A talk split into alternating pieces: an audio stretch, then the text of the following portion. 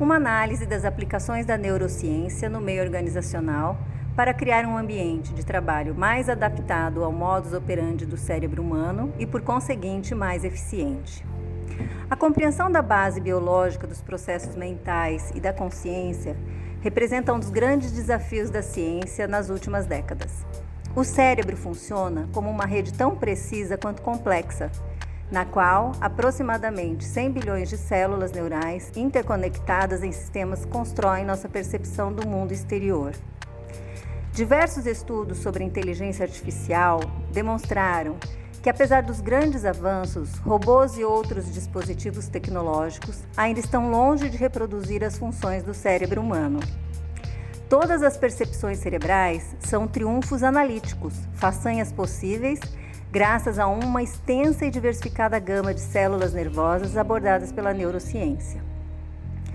De acordo com a Organização das Nações Unidas para a Educação, a Ciência e a Cultura, UNESCO, a neurociência é uma disciplina que envolve tanto aspectos biológicos do sistema nervoso, como as ciências humanas, sociais e exatas, que juntos contribuem para o bem-estar humano através de melhorias na qualidade de vida ao longo de todo o ciclo vital. Recentemente, Empresas de vários segmentos parecem ter percebido que entender como o cérebro humano funciona pode ser útil não apenas do ponto de vista cognitivo, mas também nos relacionamentos interpessoais e até nos processos práticos de uma companhia. Aplicações da neurociência na rotina empresarial. Nos últimos anos, tecnologias inovadoras possibilitaram análises mais avançadas do cérebro e das emoções. Sim, a neurociência não trata somente de questões cognitivas e raciocínio lógico. O ambiente corporativo corresponde à soma de comportamentos e normas de convivência combinadas entre as pessoas que compõem esse coletivo. Nesses contextos, também estão inclusas a chamada cultura organizacional, assim como a memória coletiva do grupo. Desse modo, é possível uma intensa aplicação dos princípios da neurociência na avaliação antropológica do universo empresarial. A neurociência busca aperfeiçoar o ambiente de trabalho ao colocar o indivíduo no centro desse modelo. De acordo com ela, os gestores devem, em vez de ensinar algo para alguém que não está preparado, procurar entender antes como funciona o cérebro. E isso se aplica a toda a equipe, na qual aspectos culturais e interrelacionais também precisam ser considerados. Atualmente, Pesquisas em áreas como a neurociência e a economia comportamental permitem que os cientistas hackeiem o cérebro humano e compreendam muito melhor seus mecanismos de operação. Hoje, sabe-se que todas as escolhas que uma pessoa faz na vida, desde o que comer no almoço até parceiros, são, na realidade, resultado de cálculos probabilísticos de bilhões de neurônios. Até mesmo a famosa intuição não passa de uma capacidade cerebral de reconhecer padrões recorrentes, seja para advogados, atletas, motoristas de ônibus ou empresários de sucesso. Estes pressentimentos baseiam-se majoritariamente em experiências adquiridas, atalhos aprendidos e circuitos cerebrais acumulados. Isso ocorre porque o cérebro se modifica fisicamente a partir do que é vivido. Depois de uma série de estudos explorando a influência do cérebro no nosso comportamento, os neurobiologistas descobriram o contrário. Nossas ações são capazes de modificar o cérebro. De acordo com Benito Damasceno, professor de neurologia da Unicamp, há uma tendência cada vez mais forte da neurologia em estudar o corpo, a mente e o mundo externo de forma totalmente integrada. As sinapses ou conexões neurais são menos determinadas pelos genes do que se supunha, e mais afetadas pelo que fazemos rotineiramente. Hábitos, traumas psicológicos e exercícios podem afetar até mesmo o tamanho de algumas partes do cérebro e é chamada neuroplasticidade ou plasticidade cerebral. A criação de novas sinapses agora é um fenômeno mais esclarecido, embora muitos pontos permaneçam obscuros. Este processo dá origem a quatro grandes grupos de habilidades: neuroliderança, neuroestratégia, neurobusiness e neuromarketing. Neuroliderança. A neuroliderança dedica-se a aprender como funciona o cérebro dos gestores, auxiliando-os a desenvolver o autoconhecimento e a lidar melhor com funcionários e clientes.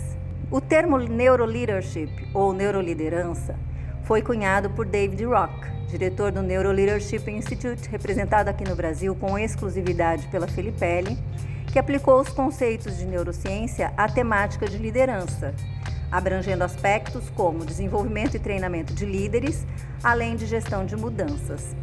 Rock ressalta que a neuroliderança se fundamenta na compreensão de cérebros e não na manipulação deles. Christian Elgar, pesquisador alemão da Universidade de Bonn, corrobora essa ideia e define sete elementos essenciais para a neuroliderança. Sistema de recompensas. O circuito cerebral do prazer, também chamado de circuito mesocorticolímbico, é constituído por um pequeno grupo de regiões cerebrais nas quais são produzidos grandes níveis de dopamina, hormônio responsável pelas sensações de bem-estar e felicidade.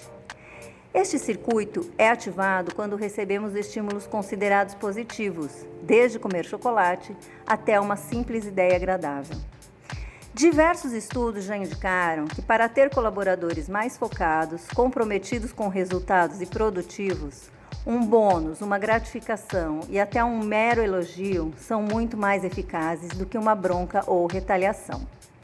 Trata-se do reforço positivo, famosa técnica derivada do behaviorismo, escola de pensamento da psicologia que explica as atitudes humanas em termos de comportamento aprendido. O reforço positivo envolve recompensas que podem ser materiais ou emocionais, para incentivar o indivíduo a repetir uma postura desejável. No ambiente de trabalho, o reforço positivo deve ser utilizado pelo gestor para liderar sua equipe de modo sutil, porém eficaz, até o resultado almejado, além de proporcionar soluções mais rápidas para os problemas inerentes à rotina organizacional. Cooperação. De acordo com um estudo da revista britânica The Royal Society, a cooperação pode ter sido um fator decisivo para a evolução do cérebro humano, aumentando seu tamanho ao longo do tempo. Segundo pesquisadores irlandeses e escoceses, o homem precisou cooperar com seus semelhantes para sobreviver e, portanto, tornou-se necessário um cérebro suficientemente grande para lidar com as complexas relações sociais. Para realizar o estudo, os cientistas elaboraram um modelo informático que representava o cérebro humano, no qual a rede de neurônios podia evoluir para se adequar a vários desafios sociais. Este cérebro virtual foi então submetido a duas situações. Na primeira, dois criminosos foram detidos pela polícia e cada um podia escolher denunciar ou não seu cúmplice. Na segunda, ambos ficaram presos em um veículo coberto pela neve e deveriam analisar o cenário e decidir unir forças para escapar ou agir individualmente. Em ambos os casos, um dos indivíduos acreditava que poderia se beneficiar sendo egoísta. No entanto, quanto maior era a evolução do cérebro, mais a pessoa tornava-se disposta a cooperar, descobriram os estudiosos. Com frequência, cooperamos dentro de grandes grupos de indivíduos que não se conhecem e isso exige capacidades cognitivas para determinar quem está fazendo o que e para ajustar nosso comportamento em função disso. Explica um dos autores do estudo, Lucas McNally, do Trinity College de Dublin. McNally afirma ainda que a cooperação não é totalmente desinteressada, sendo frequentemente resultado de um cálculo para avaliar os benefícios, principalmente a esperança de uma troca de favores. O trabalho em equipe e a potência cerebral também se estimulam mutuamente no ambiente de trabalho. Um recente estudo feito pelo Institute for Corporate Productivity nos Estados Unidos revelou que as empresas que promovem a cooperação entre equipes são cinco vezes mais propensas a atingir um alto desempenho. Feedback. A informação que resulta das próprias ações de uma pessoa é chamada de feedback e pode ser definida como os resultados de ações que são capturadas pelos sentidos. Líderes que não conseguem ser claros na comunicação podem deixar seus subordinados inseguros, levando-os a um estado de defesa e sobrevivência.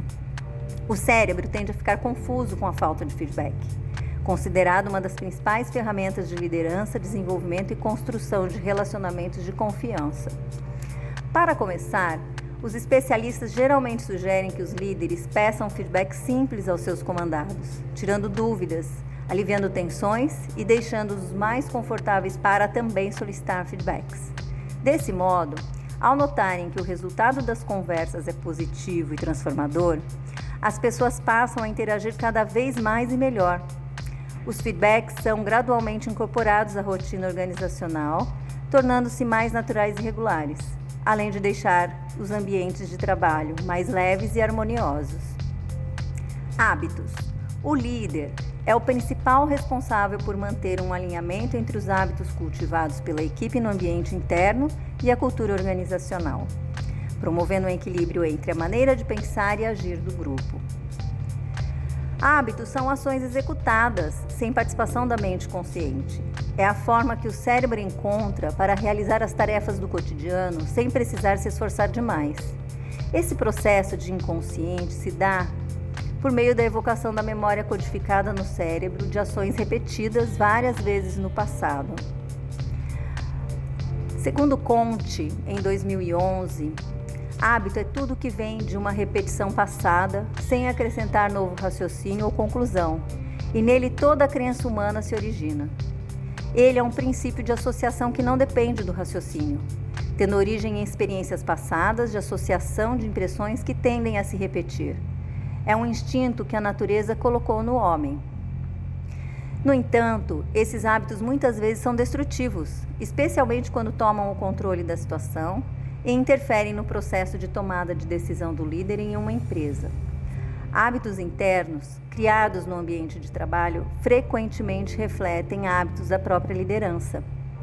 De acordo com Charles Duhigg, repórter norte-americano, ganhador do prêmio Pulitzer e autor do best-seller O Poder do Hábito, hábitos organizacionais destrutivos podem ser encontrados em centenas de ramos de atividades e em milhares de empresas e quase sempre são frutos da negligência, de líderes que evitam pensar na cultura e, portanto, deixam que ela se desenvolva sem orientação. Ritmo cerebral. O cérebro humano é extremamente suscetível a distrações e, paradoxalmente, isso favoreceu nossa sobrevivência ao longo dos anos. O funcionamento cerebral adota ritmos e grande parte de suas atividades se dá em ciclos. No sono, por exemplo, Há a fase de sono leve, profundo e a REM, Rapid Eye Movement, do movimento rápido dos olhos na qual sonhamos. Durante esses ciclos, o cérebro divide neurônio entre time titular e time reserva, ou seja, para cada neurônio concentrado, exigirá sempre um vizinho preservando energia caso seja necessário mudar de tarefa repentinamente. Conhecer e respeitar esse mecanismo cerebral humano é fundamental em todas as áreas da vida, inclusive no campo profissional. Líderes bem-sucedidos reconhecem os padrões e limitações dos membros de sua equipe, intercalando momentos de trabalho duro e relaxamento para otimizar a performance organizacional. Inteligência emocional. Possuir um elevado nível de inteligência emocional é sem dúvida uma das principais exigências para desempenhar qualquer cargo de liderança. A inteligência emocional corresponde, entre outras coisas, à capacidade de conduzirmos nossas emoções de modo que trabalhem a nosso favor e nos façam alcançar nossos objetivos. Um bom líder precisa saber o que sente, o que isso significa e como essas emoções podem impactar os outros. No ambiente de trabalho, as pessoas estão continuamente expostas a situações estressantes, pressão, cobranças e frustrações, o que pode gerar uma enorme sobrecarga de emoções negativas. Nesse cenário, cabe ao líder identificar e separar a emoção de toda a interação na equipe, contendo e equilibrando os ânimos próprios e de terceiros. A Felipelli sabe a importância das técnicas neurocientíficas para o desenvolvimento das habilidades de liderança.